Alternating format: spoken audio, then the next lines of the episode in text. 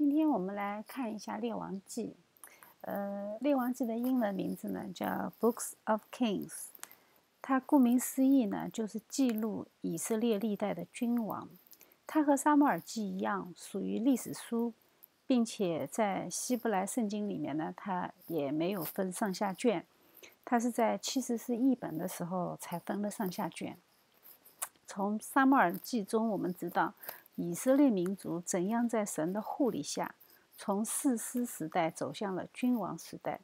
神仙按照他们的心意，给他们一位人喜爱的君王，也就是扫罗。然后呢，又拣选了大卫，他是神喜悦的君王。这两种类型的君王放在人的面前。然后呢，我们今天再来看看以色列的君王们做的到底怎么样。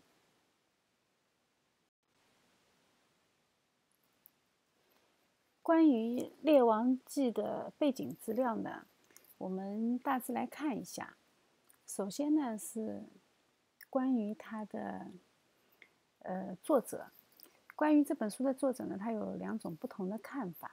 古老的犹太人传统呢，他认为这本书是先知耶利米写的，因为有很多的章节和耶利米书的内容很一致，包括文法和他的叙事方法。但是呢，有一个问题是，耶利米被掳以后啊，他留在了应许地，就是在整个以色列民族被掳以后，他留在了应许地。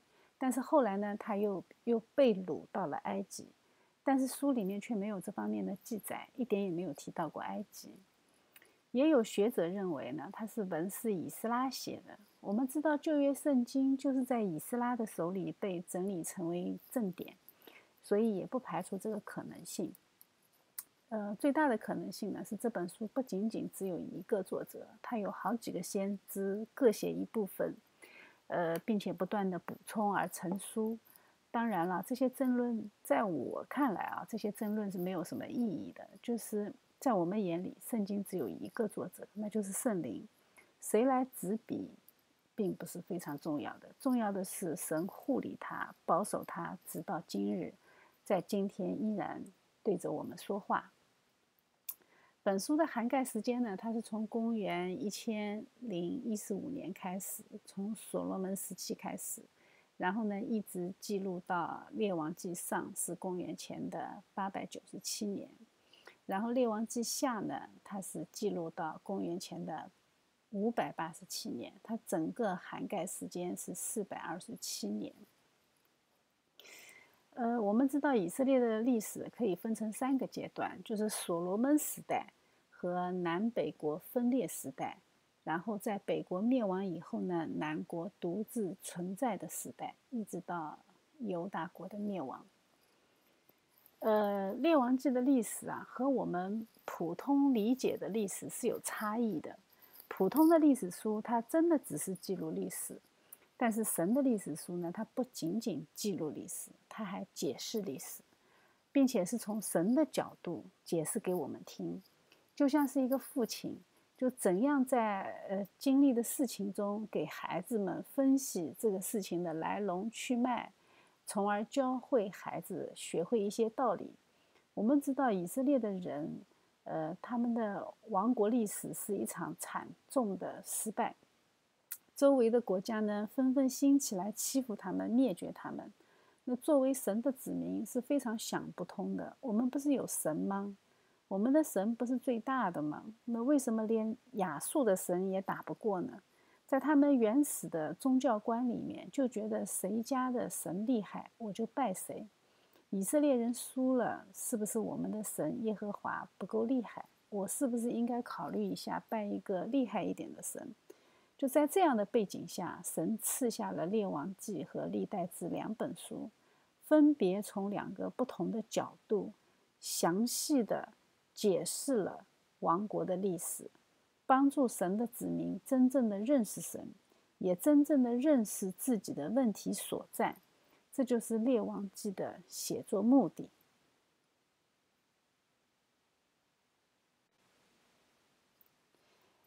今天我们的时间比较有限，我们将《列王记》上下并在一起讲，所以我们并没有很多的时间来将整卷书详细的一一的过目。我们呢会挑几个比较典型的、有代表意义的来展开。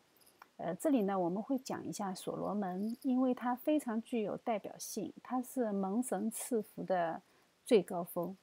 他的统治时期，他的疆域极其广大，他极具尊荣，在以色列的历史上呢被称作是金色时代。我们也会来看一下耶罗波安。这位是分裂以后的以色列北国的第一位君王，他也非常具有代表性。圣经里面记载说，使以色列人陷入泥巴的儿子耶罗波安的罪中，这个罪，他记录这一句话有二十多次，说了三百年。那么这个罪到底是什么罪呢？我们等下来看。我们呢也会看一下先知以利亚。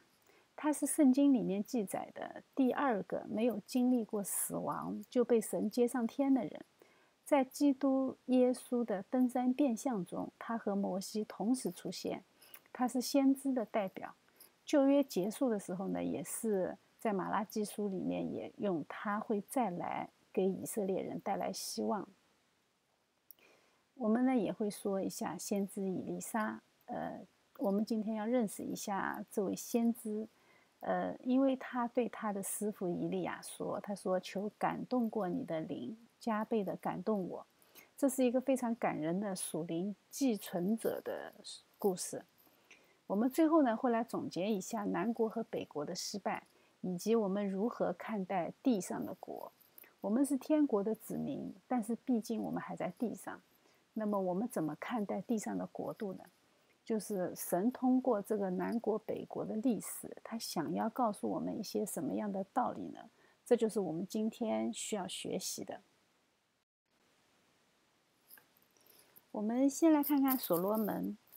所罗门的名字就是平安的意思，他是大卫和拔示巴的儿子。我们知道大卫在和拔示巴的爱情当中呢，他犯了奸淫罪和杀人罪。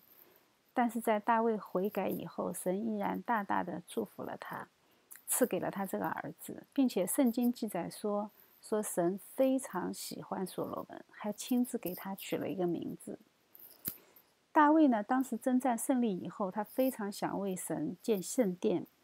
大卫爱神的心是很真诚的，他自己住在好的宫殿里，但是神的约柜还在会幕中。那会幕其实就是个帐篷。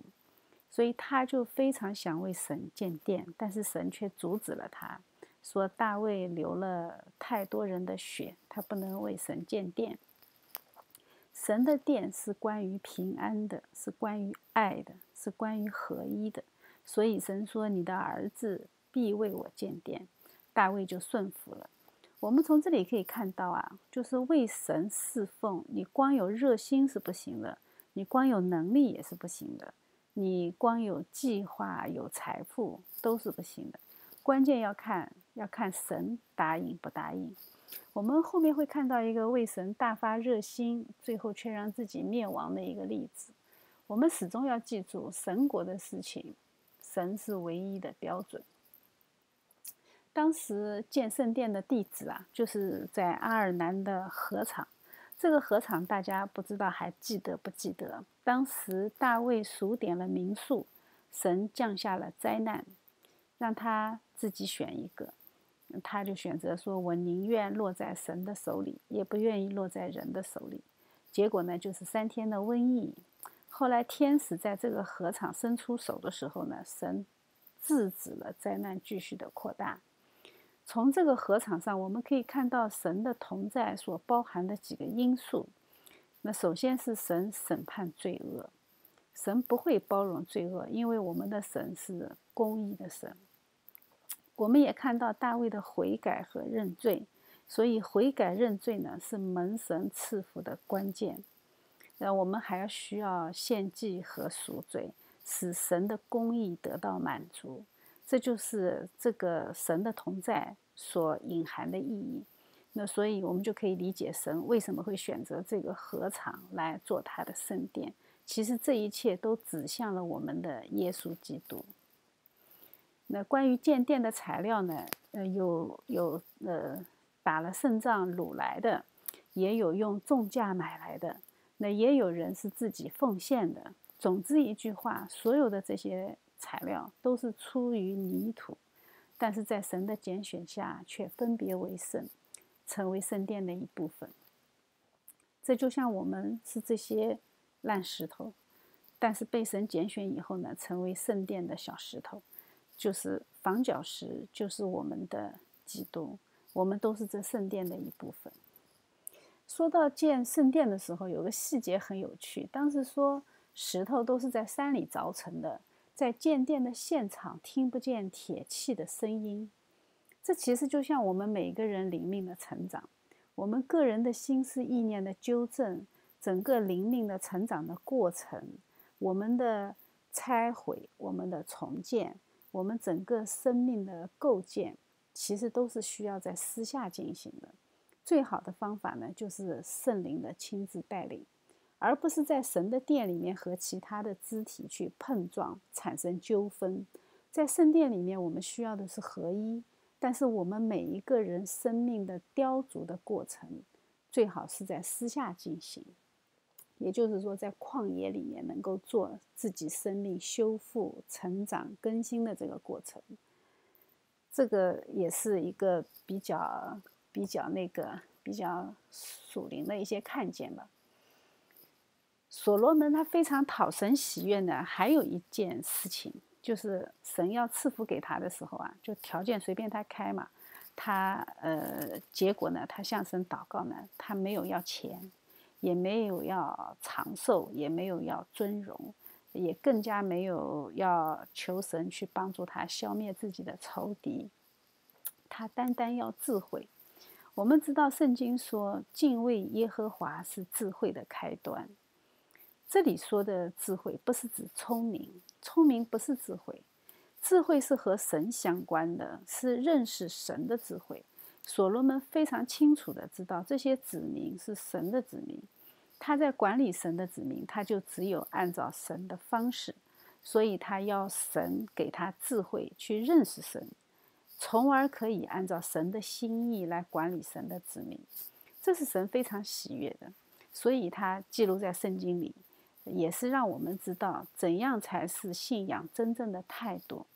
这也是主耶稣在马太福音里说：“你们要先求他的国，他的义，这些东西都会加给你们。”就信仰不是为自己去求神的力量来改善生活，而是求神的力量来改变我这个人。我们基督徒的大使命也是：你们要去，使万民做我的门徒。然后呢，接下去才是我就与你们同在，直到世界的末了。所以，我们有的时候，如果说你没有感受到神的同在，那我们就要开始警醒的问一下自己：你是不是在？做神国的事情，你是不是走在神给你设置的路线当中？有的时候我们在忙自己的事情，但是又需要神与我们同在，那就是我们要的太多了。所罗门呢，在对待大卫的遗言上也是蛮有智慧，他没有，他也是蛮有怜悯的，就是在对待杀了大卫两个将军的约押，他也没有直接就杀，而是先搁置在一旁。那对待想篡位的亚多尼亚也是，当时的亚多尼亚呢，可能是大卫存留的王子中最年长的那一个，他理所当然的就认为自己可以继承王位。在大卫选立所罗门以后呢，他先是消停了一阵子，后来呢就提出来想娶大卫的嫔妃。在以色列当时的传统中啊，就是继任的王。他有娶全前朝遗王，呃前前朝的君王的遗孀的传统，象征着王权的继承。那于是呢，这种作死的状态就给自己招来了杀身之祸。然后呢，约押作为支持他的元帅，也就同时被杀。当年大卫被押沙龙叛变，呃，而逼着跑出耶路撒冷的时候呢，就是四枚，四枚因为是扫罗家的嘛。他就跟着大卫后面咒骂他。那么在大卫班师回朝的时候呢，四枚马上又转风向，他第一个出来迎接他，所以我们可以看到，大卫呃那个四梅骂大卫的时候，他绝对不是出于公义。他如果真的是出于为扫罗鸣不平，他不会马上转风向的嘛。但是呢，因为他第一个跑出来迎接大卫，大卫也不好意思怎么惩罚他。但是大卫很清楚的知道他是怎么样一个人，所以他在遗言的时候啊，他就让所罗门用智慧去呃收拾四梅。他说：“你你知道该怎么做？”那所罗门呢，于是就给四梅设了一条规矩。说你只能住在耶路撒冷，你不能离开一步，否则就是死罪。四梅也同意了，但是呢，他在过了三年以后啊，他这个概念可能淡漠了。四梅的一个仆人跑了以后呢，他就骑上驴子去追，把那个仆人追了回来，结果却因为违背了这条诫命，他丢了性命。从这些事情上，我们可以看到，所罗门即使是在惩罚和处置这些罪人的事情上，他也是尊重神的旨意，他并没有按照自己的想法一下子就把别人去给去给杀掉，他是设定规则，然后呢，将这个结果交在神的手中。那当他们自己作死的时候呢，他就设定的规则就起效力。他并没有擅自的使用自己杀人的权柄，但是呢，所罗门呢也像一切人间的君王一样，他没有办法逃脱人的罪行。他在晚年的时候，他生活非常的奢华，因为所罗门王朝非常强盛，周围的小国呢都用和亲制度来攀附他。当时呢，他有七百个公主嫁给所罗门，他一共有一千个嫔妃。这些外邦国家的公主，她在以色列国内呢，就将自己国家的神也带进了王宫。到晚年的时候，所罗门不仅为这些神建立丘坛，他还随从这些神，他也拜这些神，终于招来了神的愤怒。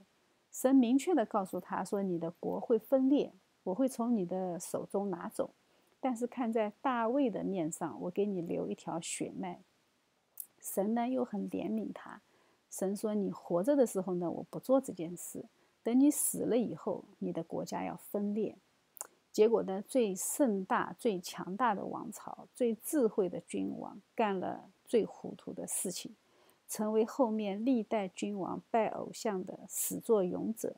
这就是所罗门。我们再来看看耶罗波安。尼罗波安他是一个工程监理，他做事情很聪明，所以所罗门也很喜欢他。当时呢，示罗有一个先知找到他，把自己的衣服撕成了十二片，让他拿十片，以此告诉他神会将以色列的十个支派给他。所罗门呢就想杀他，他就跑了。从这个细节上，我们可以看出来，所罗门的晚年已经向扫罗靠拢了。扫罗当年也是要杀大卫。并不是因为大卫做错了什么，而是大卫被神拣选。那所罗门到晚年的时候，他也干这个事儿。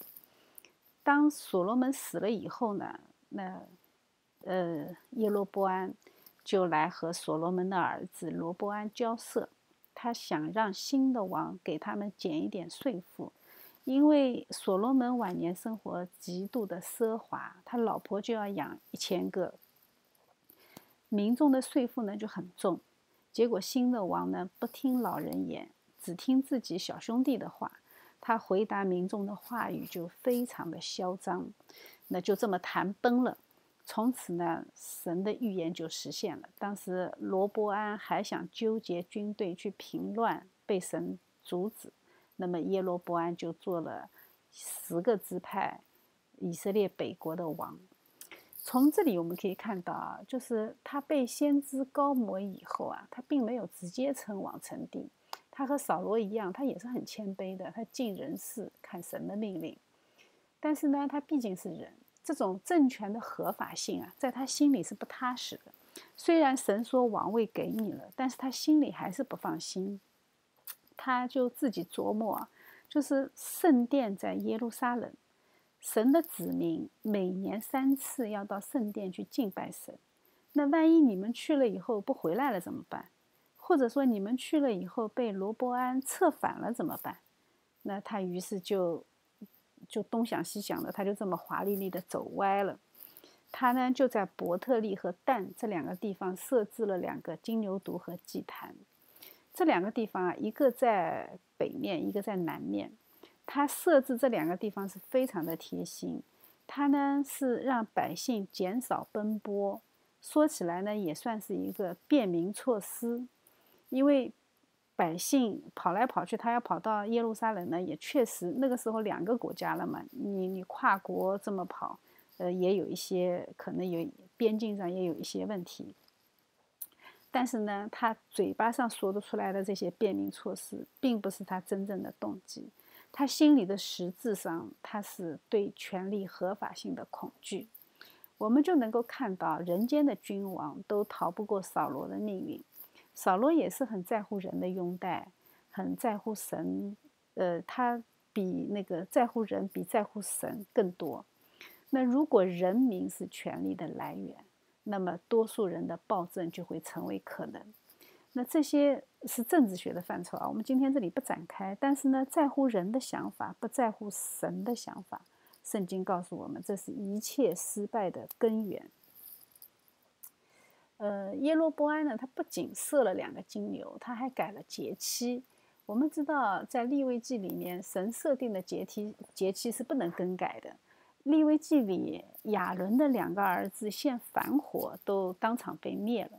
就神在如何祭祀这件事情上是不允许人自己创新的，因为那个和神的救恩有关。但是呢，这一位是一心为人民服务的君王，他很快就离弃了给他权柄的那位神。他另外设立了节期，还施设了不是立位人的普通人做祭祀，他甚至自己还去献祭。这就是圣经里面提到二十多次的尼巴的儿子耶罗波安使以色列人陷在最终的那罪，听起来很拗口。它其实很简单，它就是说什么呢？就是说按照人的方法来敬拜神，按照人的意思来解释神，按照人的意思修改神设立的敬拜制度，按照百姓的想法顺从人的方便。为自己的权力巩固而擅自修改神的话语，这都是属于这种罪的一种，就是将神的意思放在一边，然后把人的需求放在第一优先。这种罪啊，其实从我们信仰的诞生的第一天起，它就伴随着我们。那从亚伦的儿子献反火到耶罗波安的罪，一直延绵了三百年，一直到约西亚王朝才将秋坛去除。但是这种罪呢，一直在我们的心里。耶罗波安当然也招致了神的愤怒，他后来被神除灭了全家，暴尸户外。只有他的儿子亚比亚在圣经记载说，说他向耶和华行善，所以他才得以进入坟墓。我们接下来看先知。先知是从撒母耳开始的一个神的仆人的这么一个序列，《使徒行传》里说呢，撒母耳是第一个先知。那先知是在特定的历史时期，神拣选的人向选民说话，传达神的旨意。圣经中记载的以色列的先知大约有三十位，历时三百年。在选民堕落的时候，神赐下更多的先知来挽救他的子民。神的爱就在这里体现了。在北国有非常牛的先知，忠心侍奉，竭力呼喊，像阿摩斯、何西亚、以利亚、以利沙，都是非常非常有名的先知。在南国也是，圣经里面有很多卷先知书都是南国的先知们写的。那比如是俄巴底亚书、约尔书、以赛亚书、尼加书、拿红书、哈巴谷书、西班牙书和耶利米书。我们刚才说过啊，先知的职责是向百姓传讲神的话语，解释历史。百姓的有限的认知，往往会用自己的理解方式去理解神。那么神就通过先知，呃，通过那些记录的史实，通过历史。生动的去教育百姓，怎样认识神的管教，认识神的带领。先知呢，他也通过宣告神的审判的信息来警告百姓，也预言了神对百姓的心意。通过预言的实现来带领百姓认识神。先知的预言关于未来的部分，其实占比是很小的，不到百分之二十。但是预言的实现，说明神是掌管世界的主，是掌管未来的王。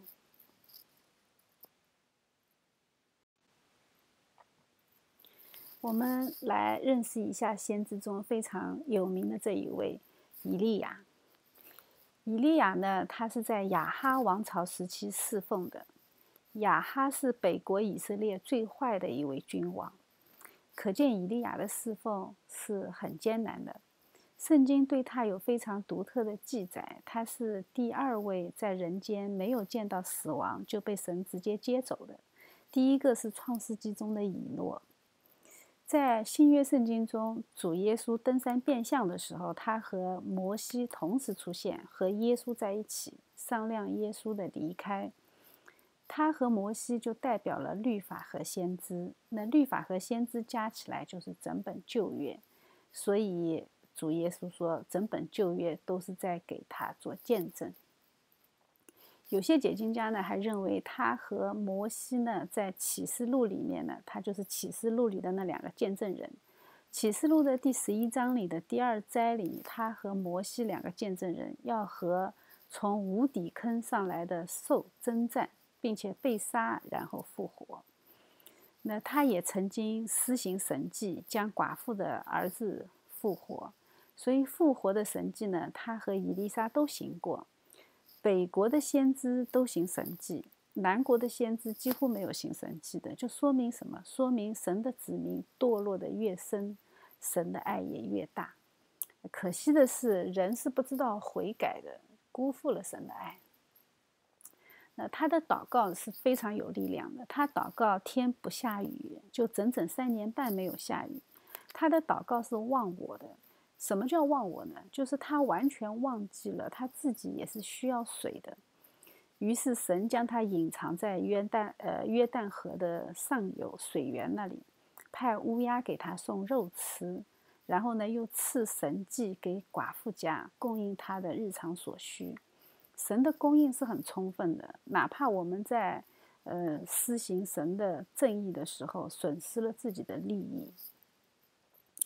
说到祷告，那我们就稍微展开一下。我们呢经常会碰到有人不愿意祷告，我们常常有疑问。呃，作为一个新的信徒，祷告可能是一个我们非常不习惯的事情。我遇到有人这么说过啊，他说：“神不是什么都知道吗？他就知道我要的是什么，所以我不需要祷告，他就知道了。或者我心里想一想，我默祷，他就知道了。所以很多人不愿意出声祷告，甚至也不愿意在人前，在人的面前一起共同祷告。总之，他们感觉到非常的别扭。那其实呢，我想说的是什么？就是。如果我们不是那么的在乎自己的感觉，或者不是那么在乎自己的常识，那我们试着回到圣经，我们来看一下，圣经是启示性的。那神他非常直接的告诉我们，怎么样在神的世界里面，以神本主义的观点来看待这一切的事情。那你如果信靠这位神，那神说什么你都得听。那基督亲自的教我们怎么样祷告，所以我们这些疑问是从哪里来的呢？我们跟着做不就很不就可以了吗？因为这里面的奥秘我们是不知道的。就神明确的告诉我们，祷告是我们和神连接的方式。那我们有什么理由不做呢？我们要这样想：神用语言创造了这个世界，他也赐给我们语言作为沟通交流的工具。那么，我们用语言和神建立连接也是很顺理成章的事情，因为语言是有力量的。我们的语言可以成就别人，也可以传播爱，但是同时也可以摧毁别人。中国的谚语里面也有“众口铄金”这个说法。我们的语言是有力量的。那么，神用语言创造了世界，神也用语言创造了我。那我们用语言和神建立连接，其实这个就是语言最原始的用处。但我们用语言去沟通，去跟别人交流，甚至去吵架，甚至去吹捧，但是我们单单却不愿意用语言来和我们的造物主建立连接，这就是我们人的罪性。所以祷告呢，就是用神赐给我们的语言，回到他最起初的功能，与神连接。这个我们是题外话，我们稍微展开一下。我们再回到亚哈王啊，亚哈王娶了外邦王的女儿做王后，就是耶喜别。那么耶喜别的爸爸呢是拜巴利的，所以呢亚哈王当政的时候，全国上下偶像崇拜深入人心，因为王室拜什么，百姓就很容易跟随。那当时呢，以利亚祷告不下雨三年多，那神就让以利亚去找亚哈王，摆设擂台，用献祭的方式，看看神迹降临到谁家。那么当时巴利的先知呢有八百五十个人，他们用尽全力，也没有让祭坛着火。那当以利亚祷告的时候呢，就天降神火，把祭坛上的祭物全部都烧光，连水都烧干。然后他祷告了以后呢，天就降下了大雨。那当他用这样的神迹显明了耶和华是真神的时候，我们想当然的以为亚哈王和耶喜别就会悔改，但是我们真的想多了，耶喜别依然扬言要杀他，他就只能跑了。我们就真的发现，在圣经里他也记载了这些死不悔改的人。我们在生活中也常常会遇到一些人，哪怕走入绝境，他也依然不愿意放下骄傲来归信主。这种这其实挺常见，在圣经里也有。那和我们一样，以利亚当时就很气馁，他就跑了。他呃很任性，他在沙漠里躺着求死啊，因为他觉得他一切办法都想过了，神迹也行了，可是耶喜别还是不肯悔改，还是怎么办呢？他也没办法，还要杀他，他就委屈的不得了，他委屈的不行不行了。这时候呢，神派天使给他送了饼吃。他吃了以后，他就一口气四十天跑到了河烈山。我们知道河烈山就是神的山，就是西乃山。当初摩西在神面前领受十诫石板的时候，就是在西乃山。他在那里呢，他就听到了神亲自对他说话。我们知道，我们在信仰遇到困境的时候，我们也应该回到起初。我们哪怕就是暂时处在困难中，我们不知道该怎么办。但是最好的办法就是回到起初，回到我们信仰出发的时候，仰望那起初的爱，你才能够重拾勇气，继续战斗。当时呢，神安慰他的话还有很多。神对他说：“你不要以为你是一个人，我为自己留了七千个人，是没有向巴黎屈膝过的。”有的时候我们会觉得很孤独，但是神让我们看到更多的勇者在负重前行。我们是不孤独的，魔鬼喜欢让我们觉得孤独，他他就可以击败我们。但是事实上，我们不是少数，我们往往可能还是沉默的大多数。只是大家都沉默的时候，每个人都会觉得自己孤独。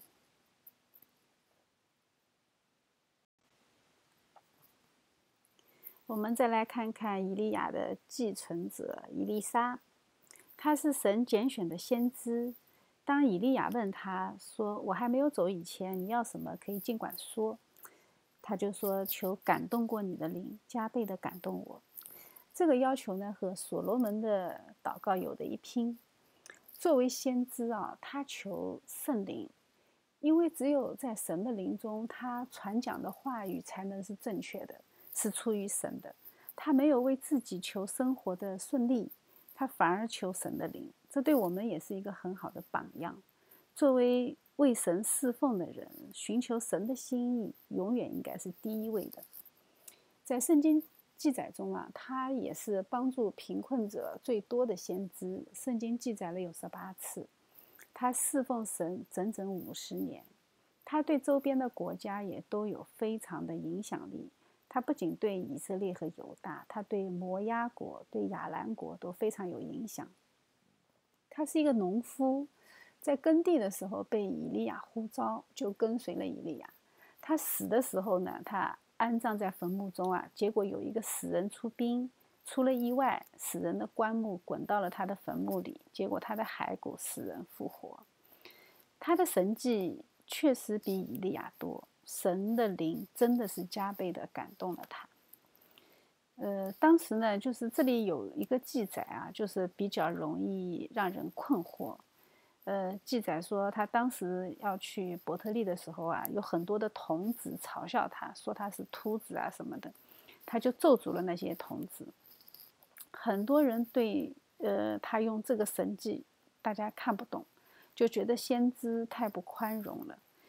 呃，首先啊，我们在这里要要知道，就是我们不要用道德优美来衡量先知，他们在这个世界上不是来行出所谓人的伪善，他们是为了神的声音能够得到彰显。当时的情形啊，就是神的声音要进入那些拜偶像的地方，但是却受到了世界的阻挡，于是神通过先知消灭了这一股势力，作为警戒。但是罪人是看不见恩典的，他看不见神赐下先知进入到那个地方来传讲悔改的信息，他只看到先知咒诅了童子，让他们灭亡。这就是我们罪人的局限。圣经里面呢也记载了有一个书念的妇人，她善待先知，那先知就向神祈求，赐给了这个书念的妇人一个儿子。他本来是没有子嗣的。结果呢？这个儿子后来死了，苏念的夫人就怀着信心来祈求他去拯救。伊丽莎呢，就让仆人带着他的杖去放在孩子的身边，结果并没有什么用。后来他就不得不亲自去趴在小孩的身上，眼对眼，口对口，那最后才让孩子复活。这个记载很形象，就是很像我们平时传福音的时候。就是往往我们传福音的时候，就送给别人一本圣经就好了，就不管了，以为他能够得到永生。其实恰恰相反，你给别人一本圣经是不够的。就像伊丽莎，她把她的杖放在孩子的身边是不够的。我们需要口对口、眼对眼，也就是说，我们需要一点一点将神的信息传讲清楚，你才能够让对方真正的走进信仰。这就是我们需要从这件事情上学到的。还有一件事情记载也是非常值得我们思考的，就是乃曼的得救，他和我们得着救恩的过程非常的相像。乃曼呢是亚兰国的一个将军，他从自家的小使女嘴巴里知道，就是以色列有神可以治疗麻风病，于是呢他就通过他们的王亚兰王给以色列的王写信，这是通过外交渠道来做这件事情。那以色列王接到这封信呢，也傻眼了。他说：“我上哪儿找医生去，对吧？”结果呢，有人就推荐先知神人伊丽莎，乃曼就去了。他带上很多的钱财，带上很多的马匹，酬谢的价码非常的高。结果呢，伊丽莎人都没见他，通过仆人传话，就让他去河里面洗洗就好了，洗七次就好了。这可把乃曼给气坏了。人家大老远的奉王的命令来，你不出来跪迎也就算了，那居然给出的解决方案听起来明显就像是敷衍。那，呃，乃曼就在想：我亚兰国的河水难道不行吗？呃，我要是洗洗能治愈，我还跑这么大老远来干什么？总之呢，他非常的生气。他的仆人就劝他：你来都来了，你姑且一试，反正也没有损失。那好在他听了这个劝告，他去试了一下，结果果然就好了。这和我们理解的救恩的方式特别的相像。我们总是希望自己是特别的那一个，希望神的特别的爱给特别的我。有的时候，你看啊，我们中国人去烧香拜佛的时候，就很喜欢方丈的门为我开，喜欢特别的道场为我做。喜欢烧高香、烧头香，我是第一个。呃，我们就是不相信救恩是白白的，只需要我用心、用信心就可以，就可以得到神的爱。但是我们就很难理解，我们总希望自己是很特别的那一个。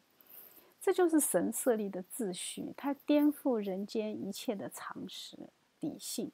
它告诉我们，骄傲是阻拦我们得着救恩的最大的障碍。乃曼的态度，他马上就端正了。他并且还提出来说，他作为亚兰王身边的将军，在亚兰王拜偶像的时候，他是不得不屈身的。那但是呢，他坚决不会以其他神为神。在这件事情上，伊丽莎并没有责怪他，就说明我们的神蛮有怜悯，蛮有恩典。他对我们的要求不会多过于我们能承受的。我们神真的是非常非常的有怜悯。其他的内容呢？其实《列王记》还有很多，包括有一些很好的君王。其实我们有时间应该展展开讲一下，特别是西西家。呃，但是呢，因为时间关系呢，我们没有办法把它展开。我们希望以后有机会可以来详细的讲解。我们今天呢，先大致来看一下以色列南国北国之间的一个对比。我们知道北国呢有十个支派，南国只有两个，南国只有犹大和便雅悯。北国的历史上和南国的历史上呢，都有二十个王。呃，人口呢，北国是南国的三倍。从土地大小、资源上看呢，北国是南国的五倍。那听起来北国应该很强盛才对，但是事实上我们知道，北国比南国要早灭亡一百三十六年。为什么会这样呢？你根据记载，我们知道，北国没有一个好王。我们需要注意的是，这里所说的好王是从神的旨意来看，从神的标准来看，从世界的眼光来看，有些王是不错的，你在人间他的成就也很不错。比如说像扫罗，也比如说像耶罗波安二世。当时呢，在耶罗波安二世的时候，以色列非常的强盛，他的疆界已经接近所罗门时代。在历史上被称作是银色时代，我们知道所罗门叫金色时代嘛。但是在神的眼里，他们都犯了尼巴的儿子耶罗波安使以色列人现在最终的那罪，那就是拜偶像。呃，但是南国呢还有八个好王，北国的以色列没有一个好王，相反，他们有八个篡位的王。北国一直是拜偶像的。那就是耶罗波安设置在伯特利和但这两个地方的金牛犊。那南国呢，在神的护理下，有好王的一些呃复兴。那么，虽然这些在这些好王的管理下呀，他的那些属灵的复兴不是那么的坚定，也不是那么的彻底，但是神的怜悯依然临到了他们。当时神派遣的先知啊，在北国施行了很多的神迹，神的爱在这里也是非常的显明。但是北国并没有悔改，南国的先知呢，大多是传讲神的话语，警戒神的子民。但是遗憾的是，这两者都没有阻碍神的子民堕落。最后呢，他们都被掳外邦。北国呢是被掳亚述，南国被掳巴比伦。更让人觉得我们的神是蛮有公义的神的原因呢，是你就看到这两个地方，你就会觉得我们的神真的是很神奇。他又有又很公义，但是他又很有幽默感。亚述是位于今天的土耳其，它具体的位置在圣经中，在创世纪中有可能在巴旦亚兰附近，也就是哈兰附近。巴比伦呢是在现在的伊拉克。它具体的位置在加勒底的乌尔，大家听起来是不是很熟悉？就神在呼召亚伯拉罕出来的时候啊，他就是首先第一站他出的就是加勒底的乌尔，然后他在哈兰停留了很久，在第二次呼召以后，他才离开哈兰，进入了应许地。这个就是标准的从哪里来回哪里去。呃，他们从呃第一站从加勒底的乌尔出来，第二站从哈兰出来。结果北国就被掳回哈兰，南国就被掳回加勒底的乌尔。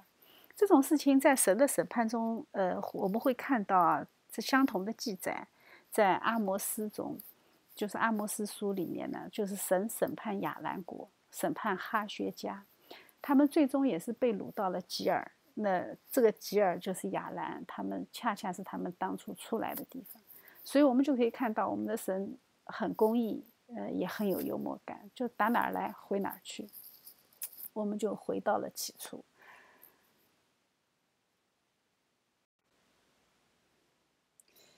我们今天呢，呃，通过南国北国之间的对比，我们可以得出一个结论：呃，这两个国度啊，神将他们放在这里给我们看，呃，就说明了一点，就这两个都是地上的国，它几乎包含了世上所有国度的形式。我们知道，神经常会用双轨制来启示他的真理。我们可以看到扫罗王和大卫王同时放在我们的面前，让我们来做比对。那神也同时将南国和北国放在我们的面前，也是希望让我们做一个比对。那么我们就可以看到这两种国度其实都基本上包含了这世界上现存的所有国度的形式。呃，一种是世袭制，我们知道君权神授，世袭的权柄是从神而来的。在现在这个世界上，我们很少可以看到这些国家。那君主立宪勉强可以算，那就看我们怎么定义。那还有一些呃，比如说中东的一些王室国家，它也可以说是世袭的。但是你真的往上追溯，从历史上来看。它也很少会有那些，呃，从创世之初，或者说从它的历史之初一直世袭沿袭到如今，这些是非常少见的。那么圣经里面的南国呢，它也差一点被篡位，它被一个王后篡位，后来在神的保守下，那个小小年纪的王呢就被藏在了圣殿里，保证了大卫王血脉的传承。因为那和神的救恩启示有关，和我们地上的天国有关，但是我们人间的国就没有这么幸运。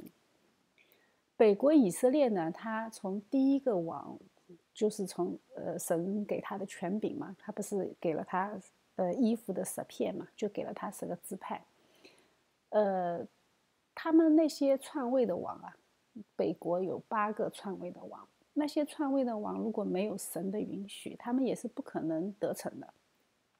这些篡位的王呢，他虽然是为了自己的私欲去夺的位，但是我们也看到了，他们也执行了神对前王的审判。这些就让我们想起什么呢？就想起，呃，像巴比伦、像亚述这些国家。圣经说呢，就这些呢是神外令的剃头刀，是上帝之鞭。他们主要的作用是用来抽打神的选民，他们是神的救神赐下的救赎历史的背景板。所以事实上啊，这世上的君王没有权柄，不是出于神，这是我们从圣经里面学到的。呃，纵观我们人类的历史，世界上的国无外乎是这两种，我们也看到君权和神权这一对张力。怎样在人类历史中纠缠，就像耶罗波安一样，他从神那里得到的权利，他很清楚这一点。但是呢，他得到权利以后，他转头就开始巩固自己的世俗权利，呃，甚至不惜呃违背神的诫命。他忘记了神是一切权柄的来源。我们在现实生活中也会看到啊。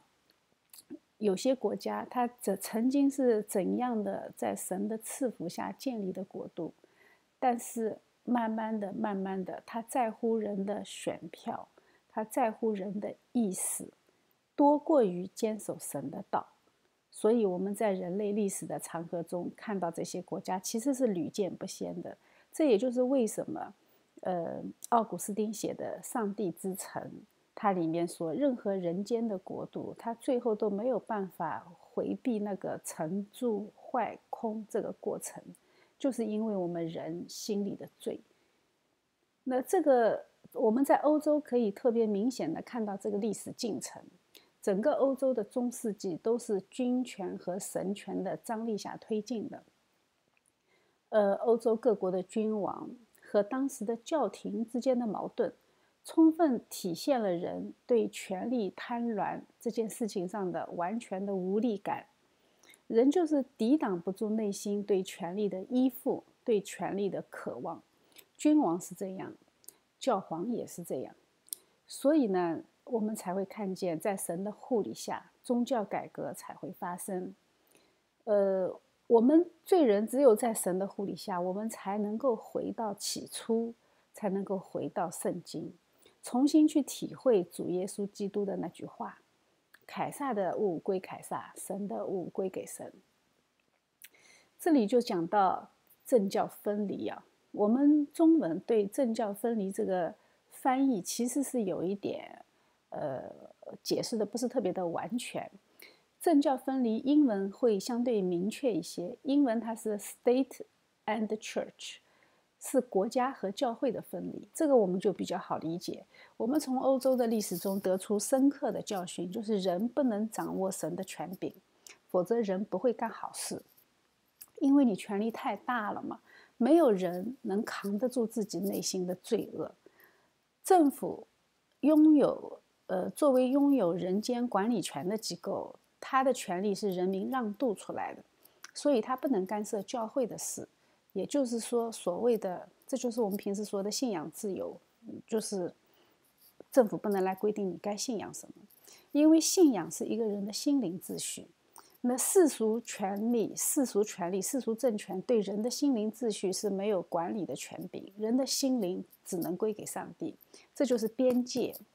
那么，教会作为神奥秘的属灵的管家，如果他利用神赐的权柄，拿着神赐给他的天国的钥匙，去参与人间权力的斗争，那就会有碾压式的胜利，甚至是碾压式的毁灭。就基于这个理由，我们就终于理解了基督的智慧，就是政府和教会要分离，才能够将人性的恶。约束到最小的空间和范围。基督是在公元三十年的时候讲的这个道理，但是呢，人类历史用千年的悲剧来验证基督的智慧。但是呢，政府和教会分离不等于宗教和政治分离，这个两个是完全不一样的概念。就俗话说，你怎样信仰，你就怎样生活。我们的信仰和生活是息息相关的，你分不开。而政治是我们生活的基础，政治涉及到我们生活的方方面面，它是人互相管理的这么一个体系，它是非常重要的一个组成部分。任何人都离不开政治的干预，所以，我们如果说不活在政治中，那你几乎是不可能的。但是，我的信仰决定了我的价值观。那么我的价值观就决定了我怎样参与政治，我怎样投票，这个就很正常，这个不算是违背这个原则。所以，呃，作为基督徒，躲在深山老林里面一个人苦修，呃，这并不是神启示我们的正确的生活态度。神启示我们的生活态度是什么呢？是在这个世界上为主做见证。所以，我们的生活态度就是为主做见证的过程。这就是作为一个个体，我们在这个世界上是对上帝负有责任的。上帝要我们在这世世界上为他做见证，就是要活出神赐给我们的价值观，就是圣经告诉我们的神明确的启示。这是为他做见证的一种方式。所以，我们就要正确理解政教分离这个事情。教会作为一个机构，它不能参与政治。它不能为某一个党派背书，但是他作为神国奥秘事务的管家，他有责任教导神的子民遵守神的话语，并且按照神的旨意生活。而我们信徒呢，按照神的旨意活出来的那个生命，在这世界上为主做见证，而且是全方位的做见证，并不是说我在教会里。呃，行出一个基督徒的样子，而是你在生活的方方面面，包括你在职场、在学校、在家庭，甚至包括你工作的政府机构，呃，也在一些重大的政策事件上，用我的选票来发出我的声音，这都是个人生命体现的一部分。每个人都按照圣灵对自己的带领来生活，来选择。这就是我们作为一个基督徒对待政治的态度，但是我们也要注意，就是不要质疑和否定圣灵对别人的带领。我们知道我们是不一样的，每个人神给我们每个人的计划也不一样。神选择我们不是让我们去做一模一样的事情，神选择我们是按照他的旨意做不同的工，这样我们才能做到互补和合一。所以我们要尊重别人对世俗事件，甚至是政治事件的不同的理解和不同的见解，甚至是不同的政治理念和不同的政策支持。我们只需要知道他们行在神的旨意中，我们只需要向他传福音，我们只需要将圣经的真理告诉他们，呃，确保他们在神的带领下，或者为他们呼求、为他们祷告，这就可以了。尊重别人就是尊重神。至于真正的政教合一呢，那就只能在天国里。那现在呢，就是在地上的天国，在教会里。我们在教会里可以看见政教合一，基督是我们的元首，呃，对教会的肢体的日常的管理就是我们的政治，我们肢体互相造就、互相关爱、互相扶持，就是我们的共同管理。按照神的旨意，这就是政教合一。在天国呢，就更加是如此了。我们只有一个王，那就是耶稣基督。这就是今天列王记的大致的内容。通过这些历代的王的记载，我们看到人间的王都失败了，不管是世袭的还是革命的，从而我们可以进一步的认识到，能救赎我们的那一位唯一的君王，能够将我们带入永生的君王，就是我们的主耶稣基督。我们前面的课程里面曾经讲到过分形树，讲到每一片小叶子都是整棵树的分析。圣经就是分形树的结构。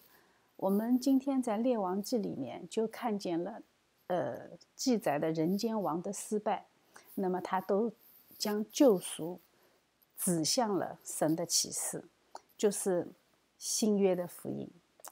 以色列人和全世界都在人的失败中仰望和盼望我们真正的君王，就是耶稣基督的降临。这就是呃《列王记》里面福音的影子。这就是《列王记》基本上大致的内容，大家可以去读一下《列王记》。《列王记》呢，它里面人名很多，地名很多，各种各样的王，而且它南国北国穿插着这样的记载，呃。看起来很晃，就是晃来晃去的，你会觉得这个镜头很多变，它那个视角切换很多变，你会有点看不明白。我第一次看的时候就差点崩溃了，但是呢，越看越有意思，它里面藏着很多很多的那些比较精彩的内容。呃，当你看第二遍、第三遍的时候，你会发现《列王记》非常的深刻，但是第一遍吧，就希望大家至少能过一下，因为有很多的内容。呃，会让你感到有点迷惑，但是等到你整全的圣经看完以后，你会发现《列王记》的价值。我们今天的课程就到这里为止，我们接下去开始讨论